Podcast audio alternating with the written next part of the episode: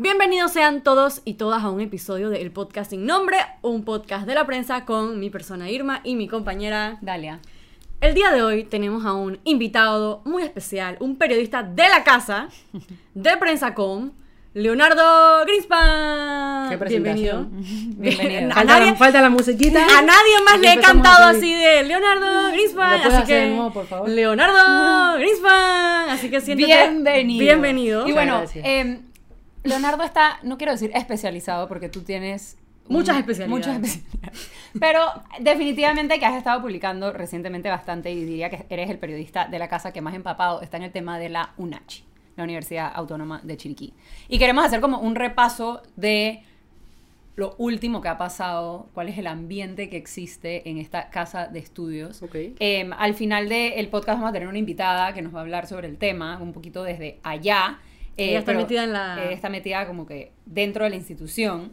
Y bueno, que nos contaras un poquito como que, ¿qué está pasando? en ¿Qué UNACHI descubriste, en Leonardo? Cuéntanos. A ver, Chiriquí, eh, hablas de Chiriquí, hablas de la UNACHI en este momento. Porque en esta parte del país han salido diferentes informaciones relacionadas a la rectora de la Universidad Autónoma de Chiriquí, Etelvina Medianero de Bonagas. Desde febrero la prensa viene publicando una serie de investigaciones en las que se habló del nepotismo que había dentro de la universidad en las planillas, familias enteras nombradas de altos funcionarios. También se habló de los administrativos que apoyaban a la, rectora.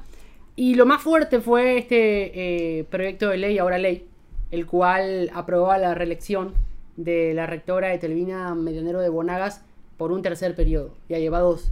Esto fue lo que más crisis creó dentro de la universidad. Y en ese momento fue que empezó fuertemente la campaña entre el oficialismo de la universidad y la oposición. Luego de eso... eh, ¿Quiénes, bueno, perdón que te sí. interrumpa, ¿quiénes dirías que llevan como la batuta de, de- de la oposición dentro de la, de la universidad? Dentro de la oposición, eh, las figuras públicas que salen a la luz está la profesora Edith Rivera, eh, que es una de las que más ha hablado en torno a lo que pasa dentro de la Universidad Autónoma de Chiriquí. El oficialismo menciona a dos profesores llamados Edwin Zamudio, este es otro, es un decano de una de las facultades, y a otros profesores más, pero lo que más se refleja es la guerra interna que hay, y el perjudicado en estos momentos son los estudiantes y la universidad, ¿no? que es la que está siendo más nombrada. Claro. Eh, esta semana publicaste eh, una, una noticia, una investigación sobre un anteproyecto de ley, que un proyecto de anteproyecto de ley, como un borrador de lo que parecía ser un- una iniciativa legislativa que se quería presentar. Cuéntanos un poquito qué era y cuál fue como el desenlace de esa publicación. Lo más preocupante luego de esta investigación de la prensa es que se pudo comprobar que hay muchas personas que no tienen buena comprensión lectora. ¿Por qué digo esto? Porque lo que se publicó en la prensa fue que existía un borrador de anteproyecto de ley. ¿Qué es un borrador de anteproyecto de ley? Es un papel en el cual está el- el- la idea de la persona del proponente. Pero que no se ha entregado formalmente a la Asamblea Nacional. Correcto. Es decir, que no existe ni como anteproyecto ni como ley. Si usted mira la nota, dice borrador. Si usted mira el video, dice borrador. borrador. Pero eh, gran parte de las personas que se hicieron eco de la investigación o aquellos que querían desmeritarla, dijeron que aquí se comunicó que había un anteproyecto de ley o un proyecto de ley. Salió a hablar el diputado que era el que recibió este borrador, con el cual conversa intentamos conversar antes de la publicación. eh, dijo que estaba en el pleno y no quiso dar declaraciones. Clásico. Hablamos eh, con el profesor, el decano de comunicación social, que fue quien propuso eh, esta idea de borrador, el que la estaba trabajando y el que se la entregó al diputado en su casa el pasado 5 de febrero. Eh, y este profesor fue el que nos confirmó que el, que el borrador existía, que no se había presentado, pero que existía. Y la noticia de la prensa fue, existe un borrador para UNACHI TV, canal de televisión de cable para UNACHI. ¿Por qué una ley o por qué un borrador para proyecto de ley? Porque eso hace que sea el Estado el que tenga que sufragar ese, ese canal de televisión con el presupuesto general del Estado. Es igual a más fondos para la UNACHI. Más fondos para lo que controla la rectora de la UNACHI y más fondos para este eh, decano. Por eso, en este caso, esa fue la información que se dio. Pero el diputado involucrado en el tema salió a comunicar que él no iba a presentar nada. Fernan- Fernando Arce, para que no se Fernando Arce. por fuera. Salió a comunicar que no iba a publicar nada o que no iba a presentar nada luego de la publicación de la prensa. El presidente de la Asamblea también se refirió al tema diciendo, eh, y dijo, perdón, que no, que no se había presentado nada Y es verdad, no se había presentado nada, pero la noticia de la prensa era que había un borrador. Claro, Y otros diputados también hicieron comentarios. claro. y bueno, sí. y en Chiriquí las radios tocaron el tema en diferentes ámbitos eh, y se manejó esta noticia en base al video que publicó la UNACHI en su cuenta de Facebook. Así es, la UNACHI publicó en su cuenta de Facebook hashtag recurrido UNACHI, el decano de la Facultad de Comunicación, acompañado de docentes, entregan al diputado Fernando Arce el borrador del anteproyecto de ley que otorgaría una frecuencia de un canal de televisión por cable a nivel nacional para pues la UNACHI. Claro, entonces, este, si, si me dices que eso se le presentó al diputado chiricano, que si no me, me equivoco es del PRD, Sí. eh, al diputado chiricano en febrero, evidentemente fue como antes, durante todo el proceso de como que el tema de la reelección, que estaba todo esto como bastante candente, por así decirlo. Además de eso, a principios de mes, la rectora Etelvina tuvo, protagonizó como una, yo honestamente no sé qué era. O sea, yo traté como de tratar de entender, pero no. Una fiesta en la que era como, parecía, o sea, verdaderamente como que un culto a la personalidad de la rectora. Era su cumpleaños. Era Sí. su cumpleaños. De hecho, era Eh, y cumpleaños. esto, y esto mucha gente como que ahora, bueno, obviamente lo hemos hablado aquí en el podcast, venimos de un mes de como que muchísima, muchísimo revolú, por así decirlo, ha habido una ola de protestas gigante, muchísimo descontento, estamos en una crisis social y económica evidentemente en el país ahorita, y mucha gente habla como de ese evento como una de las cosas, porque estaban los docentes en la calle, empezaron un miércoles, jueves, y la fiesta fue en Chiriquí el sábado. Y entonces es como que muy parecido a la cosa de la asamblea con el whisky caro. Fue como, espérate, ¿cómo así? ¿Qué está pasando en Son este? símbolos. Cuéntanos un poquito qué fue esta fiesta, qué fue lo que pasó, no sé, Irma, si tú tienes más información.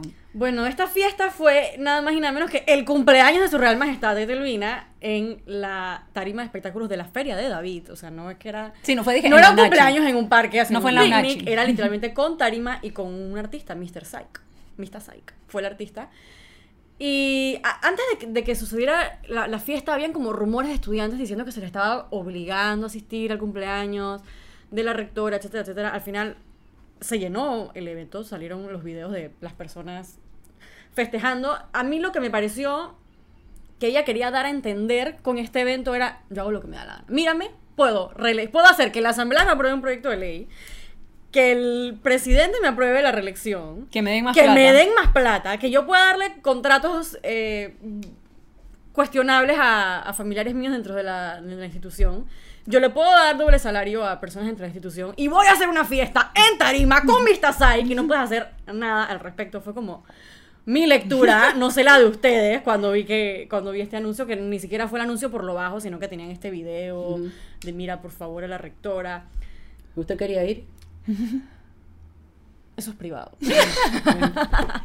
Claro, sí. Bueno, antes de pasar a la, a la entrevista con la profesora, no sé si quieres como decirnos más o menos qué crees que va a suceder. O sea, definitivamente hay como que muchísimas...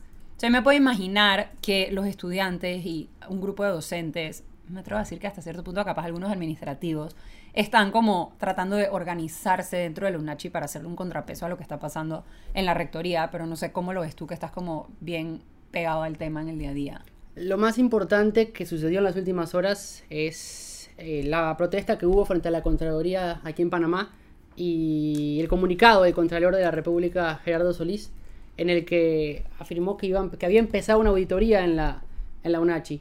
Eh, además de eso, el anteproyecto de ley que presentó la diputada Ana Giselle Rosas de Cambio Democrático para derogar la reelección de eh, la rectora o rector, en el caso que sea en su momento, de esta universidad, de la UNACHI. Habrá que ver si esas investigaciones, esa auditoría que hace la Contraloría llega a término o no. Eh, esa es la esperanza que tienen todos dentro de, de la sociedad, porque ya no es un tema regional de Chiriquí, es un tema nacional. Un tema nacional. Sí. Nadie conocía a Telvina Medianero de Bonagas ni a la UNACHI hasta hace seis meses. Ahora yo creo que después de Nito Cortizo viene Telvina Medianero de Bonagas. O tal vez primero que Nito Cortiz. Sí. Puede ser. Sí, exacto. Y bueno, eh, vamos a pasar a la entrevista con la profesora Edith y eso fue todo con Leo. Gracias. ¿No hay por música de despedida aquí. ahora?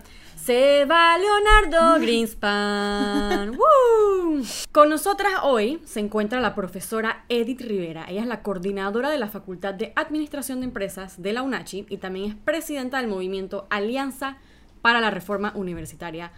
Hola Edith, ¿cómo se encuentra? Gracias por estar con nosotras. El honor es mío.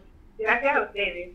Creo que una de las preguntas que nos hacemos Dalia y yo muchísimo en el podcast es, ¿qué tiene la señora Etelvina de Bonagas que ha conseguido, no sé si doblegar, influenciar, vamos a decir, influenciar decisiones políticas de alto nivel como anteproyecto en la Asamblea Nacional, traslado de partidas, que el presidente le aprobase el proyecto de ley. ¿Qué es lo que podría ofrecer Etelvina de Bonagas o qué tiene ella que, que, le permitiría lograr todo esto que ha Sí, logrado? ¿y cómo lo ven ustedes dentro de, de la institución siendo eh, docentes que me imagino que están dentro como del marco eh, legal de la, de la universidad, o sea, que sus puestos son fijos, ¿no? Y que, y que llevarán años ahí. ¿Cómo, cómo lo ven?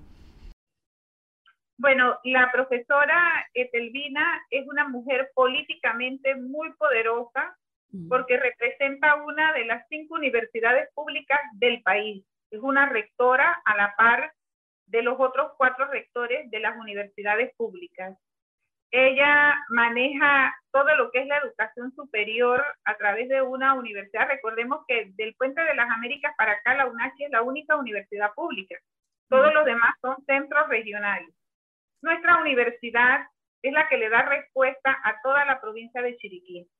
Entonces, es una mujer eh, muy valiosa en el sentido del desarrollo y el crecimiento. Eso le da facilidad para entrar a diferentes escenarios políticos.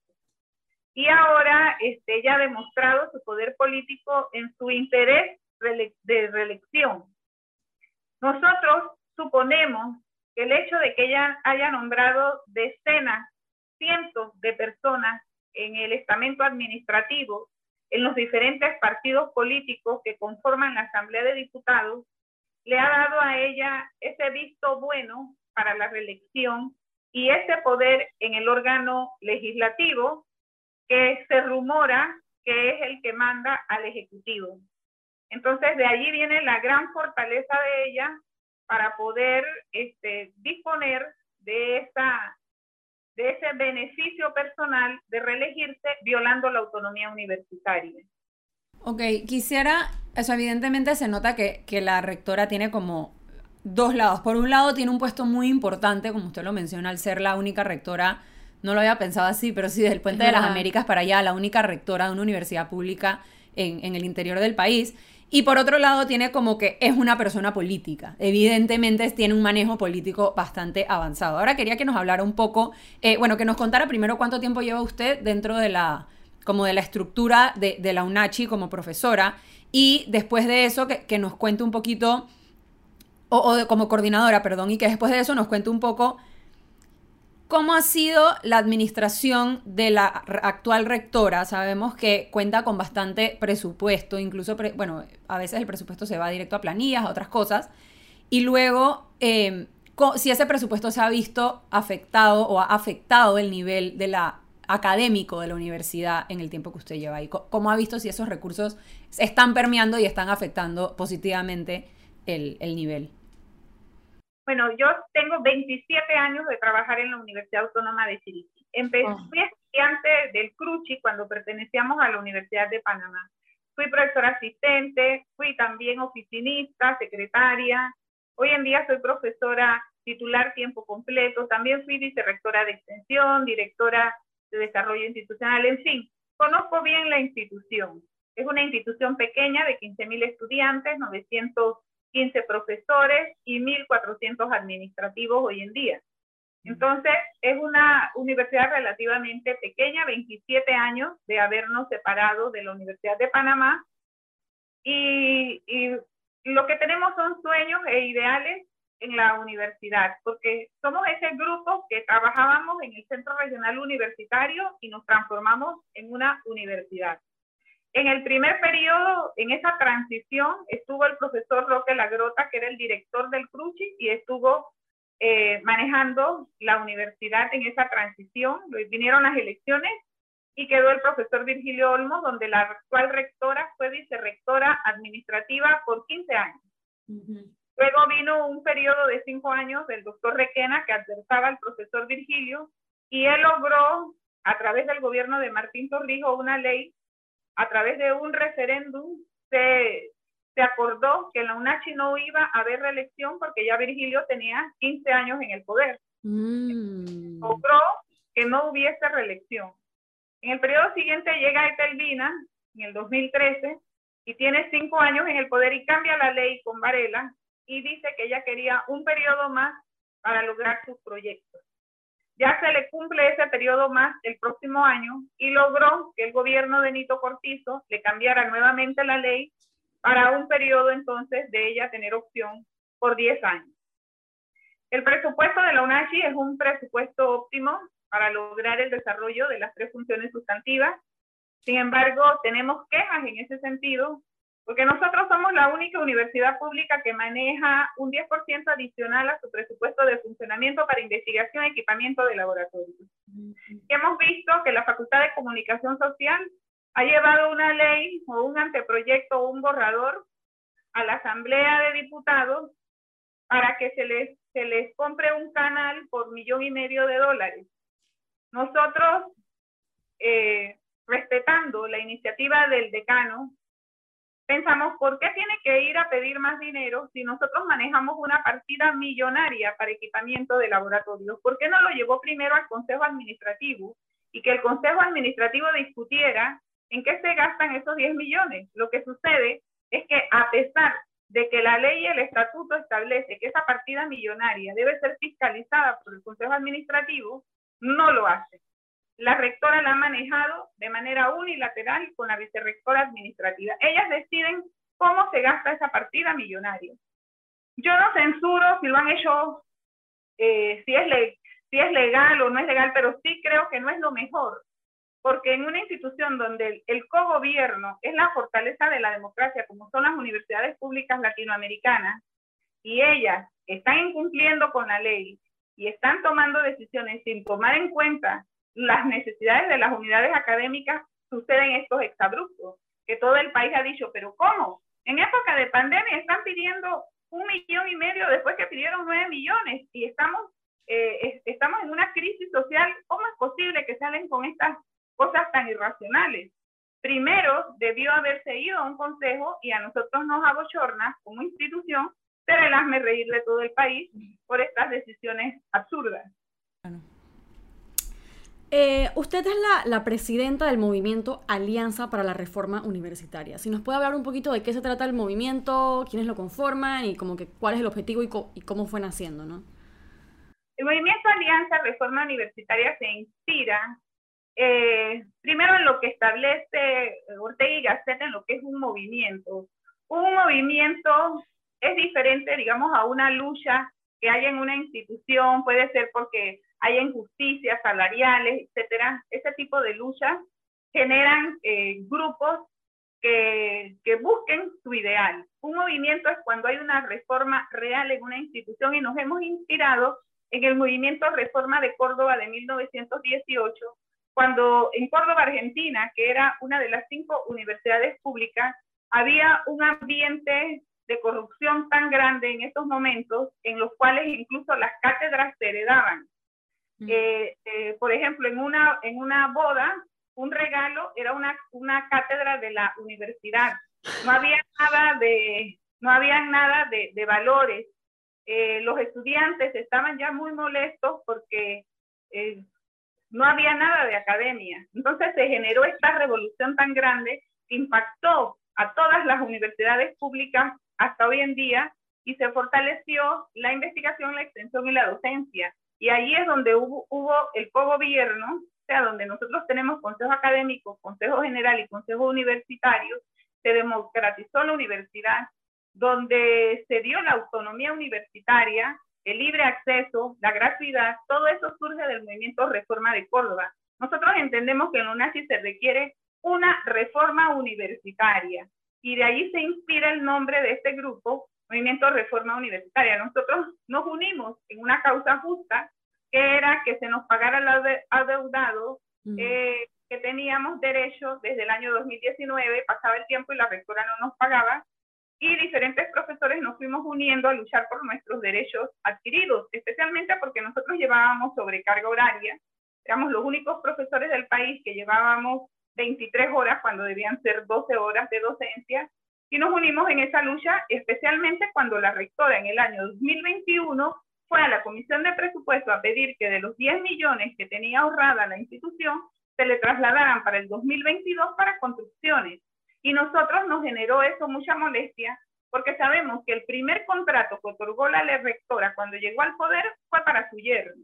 No decimos que ella siga haciendo estas prácticas, pero no nos, no nos, nos molesta mucho cuando nos hablan de construcción. Y, y no nos pagaban nuestros derechos adquiridos. Y nosotros éramos los que llevábamos sobrecarga horaria y todos los demás profesores de las diferentes universidades tecnológicas en la Universidad de Panamá ya estaban gozando de ese beneficio. Entonces nos unimos primero como un comité pro homologación en esta lucha y nos transformamos en Movimiento Reforma Universitaria porque vimos otros temas que requerían que nosotros como docentes asumiéramos el rol político en beneficio de la institución. Claro. Em, y bueno, ya para, para ir cerrando por temas de tiempo, quería que, que nos contara también un poco Puede ser a través de como el ente del movimiento Alianza Reforma Universitaria y también su opinión como alguien que, que bueno, que definitivamente trabaja y por lo que veo y, por cómo se expresa sobre la institución, vive mucho la UNACHI, como que le, es algo que, que, la apasiona y que quisiera verla eh, salir adelante. ¿Cómo ve el tema de la reelección de la rectora. Se, tiene un poquito, o por lo menos es como la, percepción que tenemos acá, es como que, ah, bueno, la aprobaron la reelección, ella se va a reelegir. ¿Es así o, o sí hay eh, movimientos, ya sea docentes o de estudiantes, que, que creen que le puedan hacer un contrapeso a eso? No sé cómo lo ve para cerrar. Nosotros eh, hacemos la lucha para que los que amamos la universidad haya una opción diferente. Sin embargo, somos conscientes que vivimos en un país lleno de necesidades y en una crisis de valores total. Eh, una de las cosas que quiero dejar claro como profesora que nos ha hecho un daño grandísimo en la formación de los estudiantes es haber quitado esa parte filosófica del currículum. El panameño, el panameño no tiene una base filosófica moral para poder entender lo que estamos viviendo en manos de los políticos. Entonces, en ese vaivén de necesidades, muchas personas la aprovechan para lograr a través de un presupuesto eh, público sus intereses personales y manipular con el voto. Entonces, eh, la lucha en ese sentido es dispareja, pero tenemos fe que la institución se va a salvar. Bueno, muchísimas, eh, muchísimas gracias, profesora Edith, de verdad, por su tiempo. Y bueno, ya nos hemos quedado sin tiempo para el episodio de hoy. Eso fue todo en este episodio del podcast Sin Nombre, un podcast de la prensa. Nos vemos la otra semana.